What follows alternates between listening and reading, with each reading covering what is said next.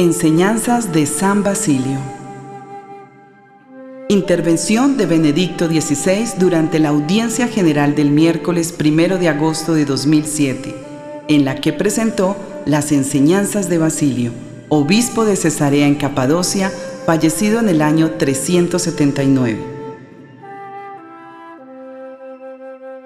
Vida y escritos de San Basilio obispo en la actual Turquía en Asia Menor durante el siglo IV.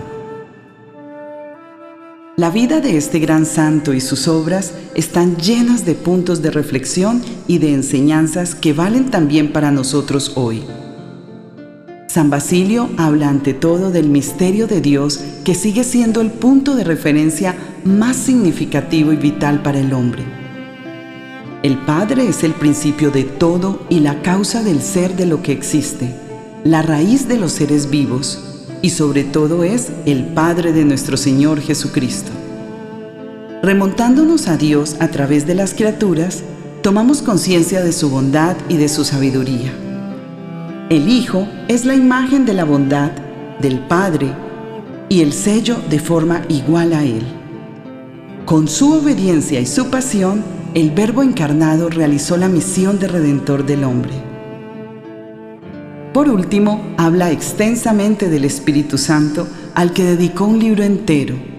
Nos explica que el Espíritu Santo anima a la iglesia, la colma de sus dones y la hace santa. La luz espléndida del misterio divino se refleja en el hombre, imagen de Dios, y exalta su dignidad. Contemplando a Cristo, se comprende plenamente la dignidad del hombre. San Basilio exclama, Hombre, date cuenta de tu grandeza considerando el precio pagado por ti. Mira el precio de tu rescate y comprende tu dignidad.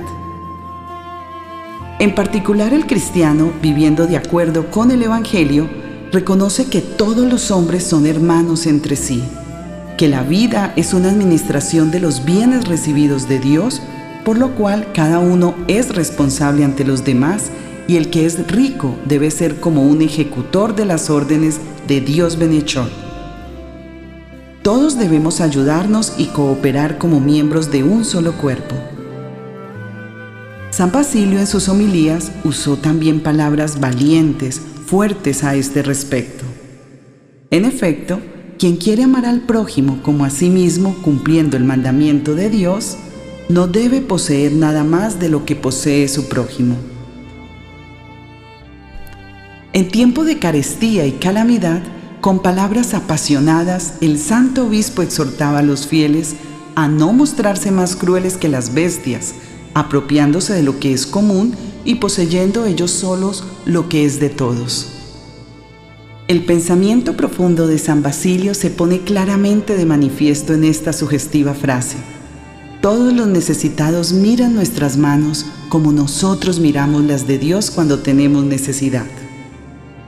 Así pues, es bien merecido el elogio que hizo de él San Gregorio Nacianceno, el cual, después de la muerte de San Basilio, dijo, Basilio nos persuadió de que al ser hombres no debemos despreciar a los hombres ni ultrajar a Cristo, cabeza común de todos, con nuestra inhumanidad respecto de los hombres.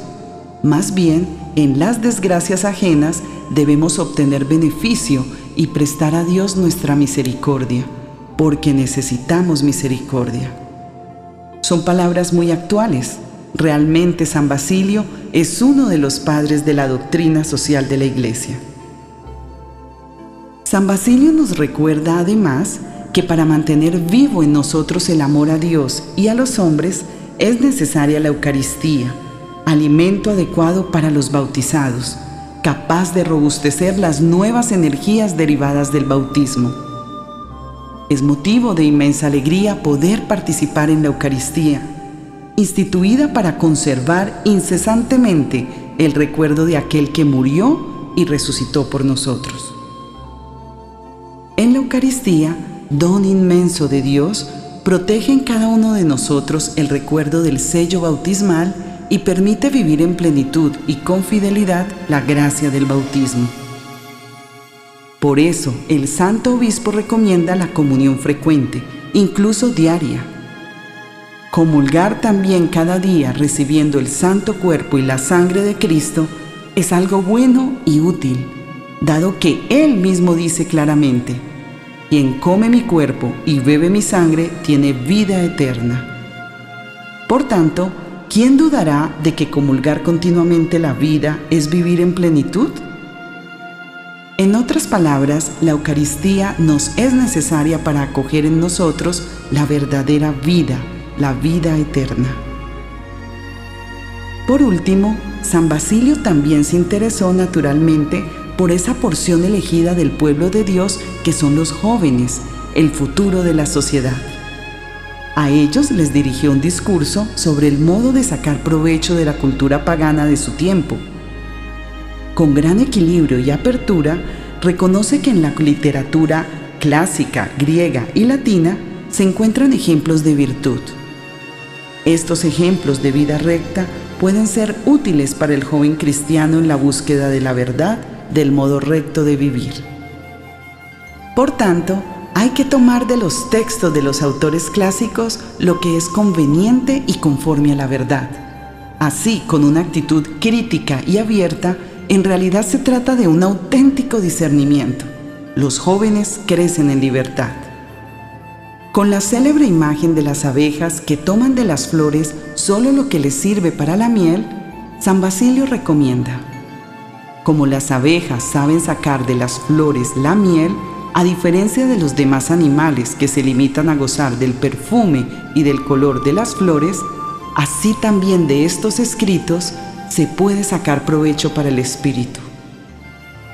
Debemos utilizar esos libros siguiendo en todo el ejemplo de las abejas, las cuales no van indistintamente a todas las flores y tampoco tratan de sacar todo lo que tienen las flores donde se posan, sino que solo sacan lo que les sirve para la elaboración de la miel y dejan lo demás. Así también nosotros, si somos sabios, tomaremos de esos escritos lo que se adapta a nosotros y es conforme a la verdad y dejaremos el resto. San Basilio recomienda a los jóvenes sobre todo que crezcan en la virtud, en el recto modo de vivir. Mientras que los demás bienes pasan de uno a otro como en el juego de los dados, solo la virtud es el bien inalienable y permanece durante toda la vida y después de la muerte.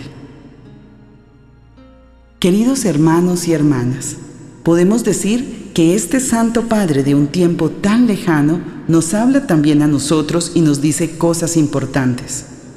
Ante todo, esta participación atenta, crítica y creativa en la cultura de hoy. Luego, la responsabilidad social. En nuestro tiempo, en un mundo globalizado, también los pueblos geográficamente lejanos son realmente nuestro prójimo. A continuación, la amistad con Cristo, el Dios de rostro humano. Y por último, el conocimiento y la acción de gracias a Dios, Creador y Padre de todos nosotros. Solo abiertos a este Dios, Padre común, podemos construir un mundo justo y fraterno.